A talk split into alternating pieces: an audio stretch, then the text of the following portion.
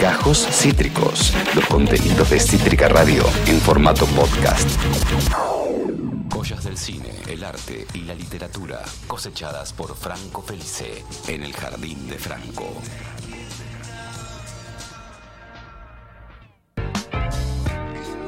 Todas las tormentas juntas en el aire de Cítrica Radio. Franco se emo- está emocionado, Franco. Estoy emocionado, estábamos hablando de política recién. Estamos hablando de. Qué divertidos seremos que en los cortes, en vez de hablar de. No sé. ¿Qué vas a hacer el fin de hablamos de política? Ah, un poco contar el. Vas...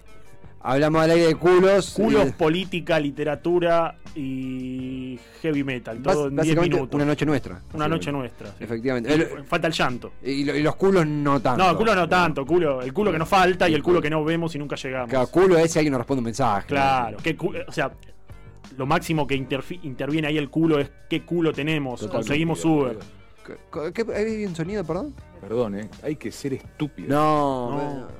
Culo perfecto para Franco, no mentira. Están barderos hoy, ¿eh? Oh, no. ¿Ian está? No, Ian está así, recién me, me apuntó con un Ojalá rifle. tengas a alguien cerca tuyo que te diga, che, en este momento no da, ¿viste? Porque lo estamos dejando afuera.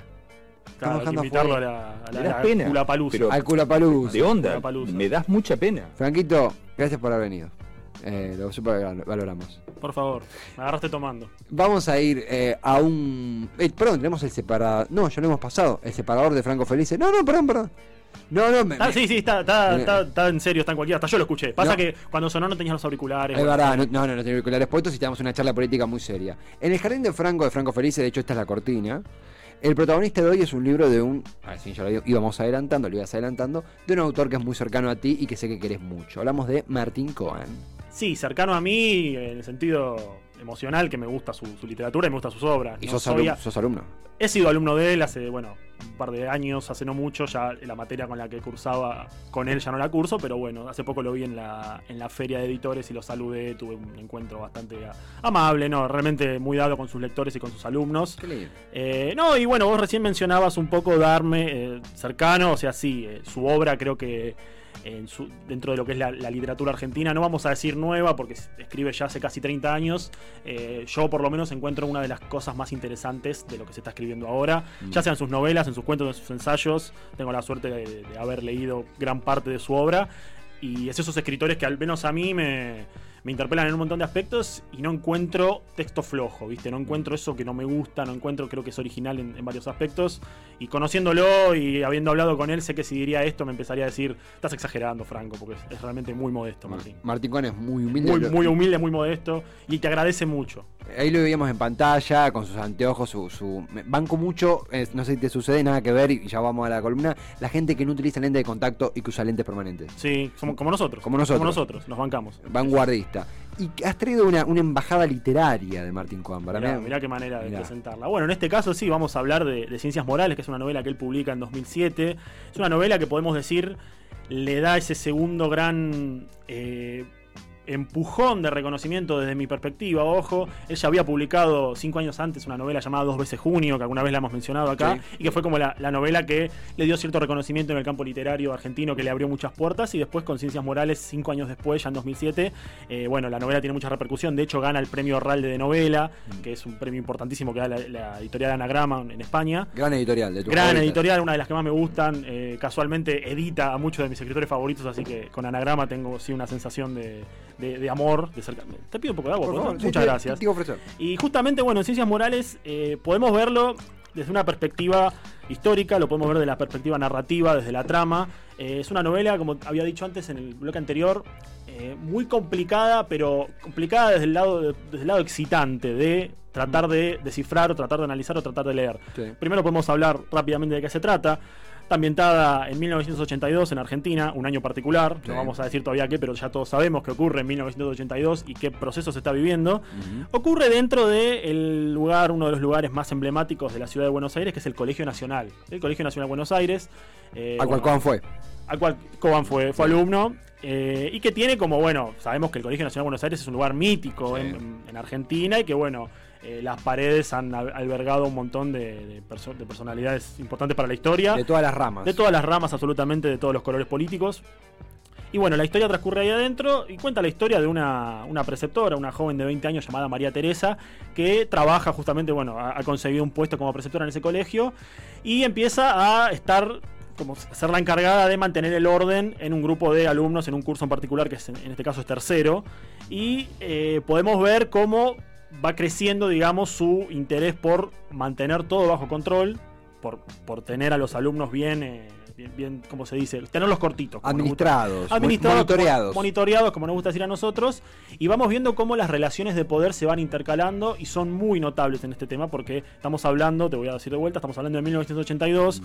momento muy difícil para la Argentina, estamos en el final de un proceso militar y Sí. Mm. comenzando lo que es la guerra de Malvinas. De hecho, la novela está ambientada exclusivamente en los meses en los que la guerra de Malvinas transcurre, que es entre abril y junio. Junio del 82. Junio del año 82, exactamente desde el, desde el desembarco hasta bueno, la rendición. Eh, María Teresa tiene una relación muy cercana, profesional solamente, nada, nada sentimental, sino que profesional, con el que es el jefe de los preceptores, que es el señor Biasuto. El señor Biasuto, que es una suerte de eh, figura emblemática en el colegio, porque fue quien años atrás, cuando comienza toda esta etapa oscura en, en Argentina, Mm. Es uno de los encargados de administrar las famosas listas negras de los alumnos del colegio. Sí. Entonces vamos viendo a lo largo de la novela, mientras se van, eh, se van construyendo estos personajes, María Teresa, el señor Biasuto, del, del director y bueno, de los prefectos del colegio y de los alumnos también, vamos viendo cómo la figura de Biasuto no es solamente una figura de autoridad dentro de la escuela, sino que también tiene una legitimación política, porque es una persona que está inserta en un sistema educacional y político, porque es, insisto, es jefe de preceptor en, jefe de preceptores en el Colegio Nacional de Buenos Aires, pero a su vez es quien confeccionó estas listas. En un colegio con mucha militancia política. Un colegio con muchísima militancia política, un colegio que aparte eh, no es difícil pensar que cuando comienza todo este proceso, cuando comienza esta época de la historia, tiene como mucha injerencia, ¿no? El Nacional de Buenos Aires, el golpe militar, bueno, hay como una, como vos decís, un favor militante muy importante que ya en este momento, cuando la novela transcurre, 1982, llegando ya al final de la- del golpe militar, del proceso militar, ya esa militancia está casi diezmada, ¿viste? Está, está totalmente desaparecida. Y bueno, Biasuto es el, el docente que se encargó de hacer esto. De hecho, más tarde quería leer un fragmento, por eso traje la novela acá, en la que eso se nota muy bien.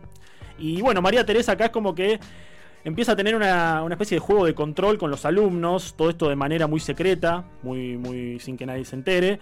Cuando luego de dar una clase suplente, porque como al, al ser preceptor, cuando falta un docente, le toca al, al preceptor eh, dar, dar la clase. Viste que la- no es que dan la clase, sino que leen los textos y le dejan la tarea que los profesores, algo que nos ha pasado a todos. Sí, falta sí. un profesor, El reemplazo. un reemplazo, exactamente. Eh, luego de eso, luego de, de dar la clase, cuando los alumnos se están levantando y se están yendo, uno de los alumnos pasa por al lado de ella y ella le siente olor a tabaco. Y acá se dispara una especie de, de herramienta principal en la novela, que es esto de la observación y la- el control, ¿no? Porque ella al oler el olor a tabaco negro que tiene uno de los alumnos, comienza a perseguirlo todos los días al baño para ver, no al alumno en realidad, sino que comienza a ir todos los días al baño de varones a esconderse para ver si pilla, si agarra, si agarra con las manos en la masa a quién es el que está fumando. Que ella piensa que es un alumno y que está toda la novela yendo a los baños esperando y ya esta, esta excursión de María Teresa a los baños se vuelve el motor principal de la novela. Porque primero lo hace de forma clandestina. Y la palabra clandestina no la elijo porque sí, porque estamos en un contexto en el que todo es clandestino Sí, sí, sí. todo es clandestino y si hay un orden afuera, un país que está agonizando, un país que también está bajo un manto de clandestinidad, no hace falta hablar por qué, eso también se transcurre y, transcurre y se traspasa mucho al colegio. Podemos cre- creer incluso que las paredes del colegio, el colegio mismo, son una representación a escala mínima del país. Porque tenemos también gente que hace cosas en secreto, gente que hace cosas motivada por el miedo. Argentina somatizada en el Colegio Argentina Nacional. somatizada en el Colegio Nacional. Claro. Y gente que hace cosas por miedo, porque algo que se nota mucho María Teresa, en, en esta protagonista, y que yo por lo menos lo, lo sentí bastante las dos veces que leí la novela, es el miedo a que la encuentren haciendo aquello que ella sabe que no tiene que hacer, que es perseguir y esconderse en los baños de varones, de varones encima. Una preceptora mujer escondida en los baños de varones, espiando a los alumnos, que eso, eso realmente es un condimento interesantísimo la novela, que espía a los alumnos para ver si los encuentra con las manos en la masa y ella siente, sabiendo incluso que lo que está haciendo está mal, sabiendo que está haciendo una tarea clandestina dentro del colegio, en esa escala mínima del colegio al, al país, sabiendo que está haciendo ello, ella sabe que si logra, sabe o lo cree, no está muy segura. Si ella logra encontrar al culpable, va a ser beneficiada y va a ser condecorada por este señor Biasuto, por este personaje que es como se podría decir, siendo quizás torpes en la comparación, es como una especie de, dentro del colegio, representación de un gobernador o de un presidente de facto que está presidiendo el país. Mm. Entonces es como que el, el presidente en el colegio sería el presidente, el que manda, el que es la autoridad número uno, es este personaje, este jefe de, de- de prefe- de prefectos, el señor Biasuto. Y María Teresa vendría a ser un poco como ese ciudadano, como una representación del ciudadano que no sabe bien qué hacer, que no está muy motivado por la política, pero que lo hace desde un punto de vista moral, más que obligatorio. Porque si lo vemos en comparación con los, con los personajes principales, con María Teresa y con Biasuto, podemos entender también que lo que hace Biasuto lo hace desde un, desde un lado profesional, si queremos, porque es una persona con un cargo político Y con poder. con poder, es una persona que, como dije antes, confecciona las listas, confeccionó las listas, tiene muy, muy de cerca mirados a los alumnos para ver cuál tiene cierto carácter subversivo, palabra que en ese momento era muy poderosa, la palabra de la subversión. Y digamos, tiene una legitimidad política. María Teresa no. María Teresa es solamente una chica que trabaja ahí como preceptora, trabaja porque necesita trabajar, no trabaja por una inclinación política, y hace algo que ella piensa que es correcto, perdón, sabe que no es correcto, pero piensa que va a ser beneficiada si llega a atrapar al, atrapar al culpable. En ese punto yo la comparo mucho con la novela anterior de Coban, perdón, con una de las novelas anteriores, que es Dos veces Junio, en la que también el protagonista principal, el narrador en este caso, en, en el caso de, de- de Ciencias Morales, la narradora no es la protagonista, sino que la protagonista es María Teresa.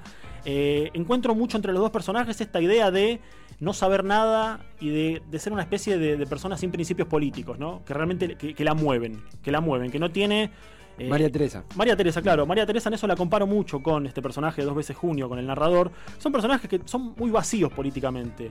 Saben que alrededor está pasando algo, saben que hay algo grave, saben que el peligro está cerca, pero lo ven como algo lateral, porque piensan que si ellos hacen lo que les dicen, no, no van a tener mayores problemas. No olvidemos que en dos veces junio el narrador es un conscripto que trabaja de chofer de un médico que bueno, trabaja con los militares y que bueno se dedica a la- al, al robo de bebés, vamos a decirlo En así. una única noche. En, un único- en Sí. una única noche, exactamente. Y también el personaje de dos veces junio es como que, bueno, como que yo hago lo que me dicen, no pregunto, no miro, no me doy cuenta, hago la mía, total, algún beneficio voy a sacar. Cuando saben que no es así, en realidad no es así, que los están usando. Con María Teresa pasa algo parecido. Aquellos que hayan leído dos veces junio, y si no lo hicieron, se los recomiendo, y luego lean Ciencias Morales, van a encontrar, a mi parecer, ¿no? Ciertas similitudes entre, entre estos personajes vacíos, grises, carentes de iniciativa, siempre en la sombra de alguien superior, en este caso de, de Biasuto, de este, este personaje, este, Un- este preceptor. Un manto terrible a sus espaldas. Un manto terrible a sus espaldas y esa idea de voy a tener un beneficio, esa idea de voy a hacer algo. De hecho,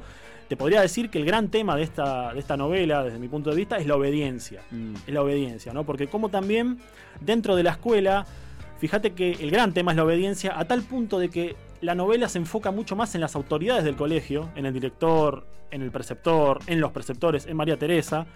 Y a los alumnos casi no los toca. Los alumnos son como una especie de borde que hay. Porque fíjate acá, María Teresa los, los persigue para verlos en el baño, para ver si están fumando. Y no se dan demasiada, no le da demasiada importancia el, autor dentro de la obra a los alumnos. Los alumnos son como cosas que están en el borde, como cosas que no tienen injerencia en la, en la novela y de hecho ninguno tiene un papel muy importante más allá de este alumno que eh, tiene olor a tabaco y se sospecha que es aquel que está fumando, ¿no? Es como una novela que trata mucho el tema de la obediencia y la autoridad. Porque dentro del colegio está, en, en esta dimensión eh, pequeña de país en el colegio, está eh, la Junta Militar, que es la que le manda o la que le exige cosas a Biasuto, Biasuto. Biasuto, que es el que le exige a los preceptores, entre ellos María Teresa, María Teresa, que es aquella que le exige a los alumnos, como una especie de mamushka de obediencia, Sí, ¿no? sí, sí. Tenemos desde lo más grande, que es la Junta Militar, en decadencia ya, porque, insisto, estamos en 1982, el último as bajo la manga, que es la Guerra de Malvinas, eh, y bueno, todavía están esos ecos del terror dentro del colegio, ¿no? Así que realmente con un, con un pulso dramático muy interesante, esto se ve eh, mucho también en el, en el, como te dije antes, tratándose de una novela que está ambientada en la Guerra de Malvinas, Malvinas es una injerencia muy presente en la novela, pero que nunca se menciona. Nunca se dice que estamos en guerra, nunca se dice, nunca se habla propiamente en la novela de Malvinas, sino que con una maestría absoluta, que es la que tiene Martín para estos temas, habla de Malvinas sin mencionarla. Se sabe que hay algo que incomoda a lo largo de toda la lectura, porque de hecho también interviene con uno de los personajes, el hermano de María Teresa, de la, de la protagonista. Se nos menciona que está yendo constantemente a Comodoro Rivadavia, que manda postales desde el sur. Y uno puede ingerir más o menos sabiendo que su hermano está en el sur, en Comodoro Rivadavia, y que manda postales y que estamos en 1982. Puede darse una idea se la da en serio de dónde estamos hablando, de qué No- estamos no hablando. explicita. No lo explicita jamás. Eh, pero debe ser muy complicado, tipo, como, como estudiante de letras también consultarte, a vos, estudiante de letras. O sea, es el gran desafío de. no, digo, no estoy comparando a una persona que hace un artículo de noticias con Martín Coan porque es otra profundidad.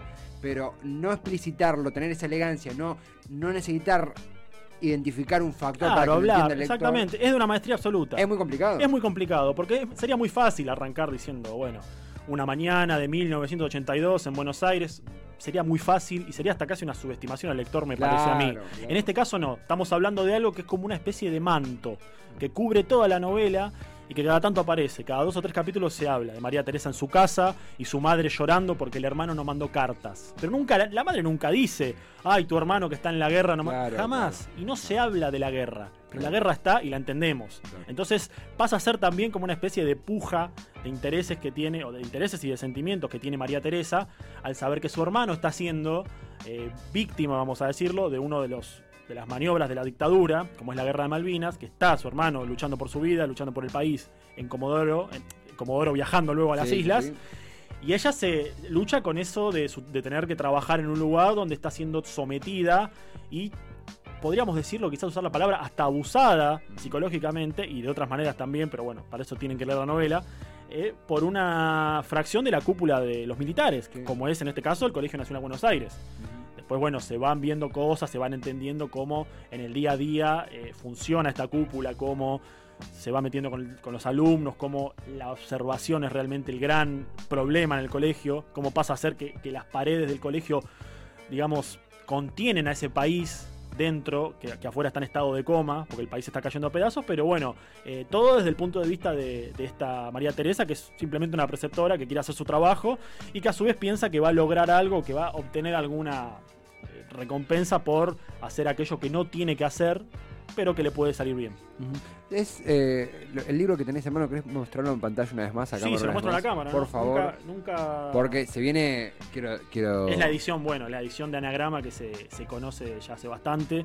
Eh, creo que hay otras. Me parece que no, en realidad no, no la editaron otras editoriales acá en Argentina, creo. Esta es como la más conocida y la que más se encuentra. Y porque es un poquito el, el, el puntapié para, respecto a ciencias morales, leer un fragmento. Y vas a tomar agua y te interrumpo. Sí, no, no, pero. Toma, toma, tranquilo, ya, toma, ya tomé, tranquilo. ya tomé. Eh, un fragmento, algo que nos da mucho placer tener la lectura del fragmento de, de Franco. La lectura del fragmento de Martín Coban por Franco Felice. Sí, y que fue muy difícil, te, te te confieso, fue muy difícil elegir un fragmento para leer de la novela, porque yo no pensaba así, perdón, yo pensaba así explorar quizás el lado de eh, la guerra, buscar un fragmento que hable de la guerra, buscar un fragmento que hable de María Teresa espiando a sus, a sus alumnos, Sí. sabiendo que está cometiendo algo que no tiene que hacer. Hablar de Biasuto quizás como esta idea de hombre poderoso en el colegio que es el que tiene marcado a los chicos y que confeccionó las listas. Es realmente una novela que me costó mucho encontrar un fragmento que diga, bueno, este es digno para hablar porque quizás condensa parte de lo que a mí me generó la novela. Así que me decidí por un fragmento en el que, bueno, la última opción que di, en el que se habla un poco de Biasuto y cómo fue él, esta persona que confeccionó las listas negras del colegio cuando comenzó la dictadura. Y, y bueno, el- un poco la imagen que tienen los demás de él. Franco, Cuando tú me digas. ponemos fondo, fondo mudo. Fragmento de eh, Ciencias Morales de Martín, Martín Coan por Franco Felice. Bueno, el señor Biasuto le cuenta lo que fueron los años más difíciles para el colegio y para el país. Una etapa que felizmente parece haber sido superada, aunque confiarse sería el error más terrible. María Teresa siente que este es el momento de preguntarle por las listas, el momento de pedirle que le cuente sobre la confección de listas, pero no se anima y calla. El señor Biasuto ha concebido una comparación. La subversión, le explica, a ella que es novata, es como un cáncer, un cáncer que primero toma un órgano, supongamos la juventud, y la infecta de violencia y de ideas extrañas. Pero luego ese cáncer además hace ramificaciones, que se llaman metástasis, y a esas ramificaciones, que parecen menos graves, hay que combatirlas de todas maneras, porque en ellas el germen del cáncer late aún todavía, y es un cáncer que no se acaba hasta tanto no se lo extirpa por completo. El señor Biasuto desliza un lento dedo por su bigote oscuro en actitud de recuerdo. Ya pasó la etapa, dice, en que teníamos que perseguir actividades ilegales y secuestrar materiales de alta peligrosidad. Algún día, le dice confidente, bajando el tono y hablando al oído de María Teresa, le haré ver esos materiales, que conservan un archivo de la penetración ideológica. El colegio y el país han podido salir aireosos de este periodo. Pero ¿de qué serviría haber atacado el cáncer si vamos a despreocuparnos de sus ramificaciones? El señor Biasuto hace otra comparación que nace al instante de su inspiración. La subversión es un cuerpo, pero también es un espíritu, porque el espíritu sobrevive y alguna vez puede reencarnar en un nuevo cuerpo. Fumar en los baños del colegio, María Teresa, ¿qué es? El señor Biasuto hace una pausa, pero María Teresa ha entendido que esta pregunta es retórica. En otra época, y aún en otro colegio, responde el mismo, era una travesura, la típica travesura de los adolescentes, de los adolescentes y su adolescencia descarriada. En este tiempo y en este colegio es otra cosa. Es el espíritu de la subversión que nos amenaza. El señor Biasuto se alisa el pelo con las dos manos, satisfecho porque siente que se ha expresado muy bien. Sabe que María Teresa empieza a admirarlo, antes incluso de que lo sepa ella misma. Wow, gran síntesis de época. Gran síntesis de época. Terribles palabras, gran síntesis de época. Sí, sí, realmente está compuesta por muchos de estos momentos, así que creo que es para digamos, genera muchas emociones fuertes, ¿no? La novela. y, e insisto también porque hablar de ciencias morales es muy complejo por dónde agarrarla tanto por el lado histórico, por la cuestión esta del colegio, por la guerra, por el mensaje sobre la obediencia, por esta idea de, bueno, quizás una lectura más profunda, de decir cómo se ramifica dentro del colegio y dentro del país la obediencia, eh, el papel del personaje, en este caso de María Teresa.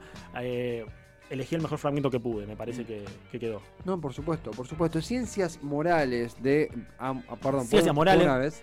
Sí, cómo no. Cumplí mi sueño. Sí, cómo no. Eh, por favor, vos, vos, vos, vos que sos el. ¿Qué hago? ¿Lo muestro, ¿Lo muestro en, cámara? Disfruto mucho cómo queda, cómo queda en cámara ahí.